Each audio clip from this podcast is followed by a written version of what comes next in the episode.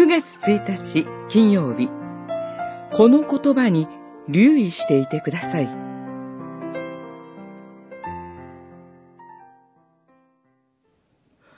こうして私たちには予言の言葉は一層確かなものとなっています。夜が明け、明けの明星があなた方の心の中に昇る時まで、暗いところに輝く灯火として、どうかこの予言の言葉に留意していてください。ペトロの手紙に、一章十九節。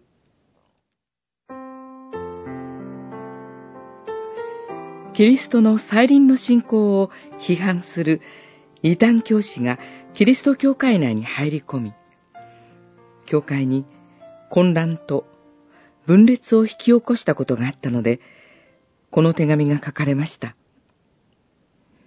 主が来るという約束は一体どうなったのだ？何一つ変わらないではないか。と、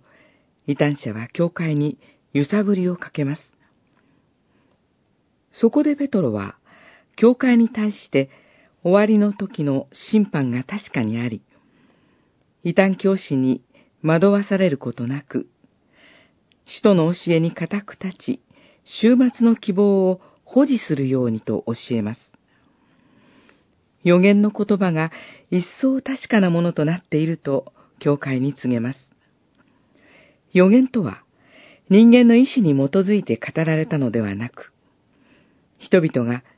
精霊に導かれて神からの言葉を語ったものです。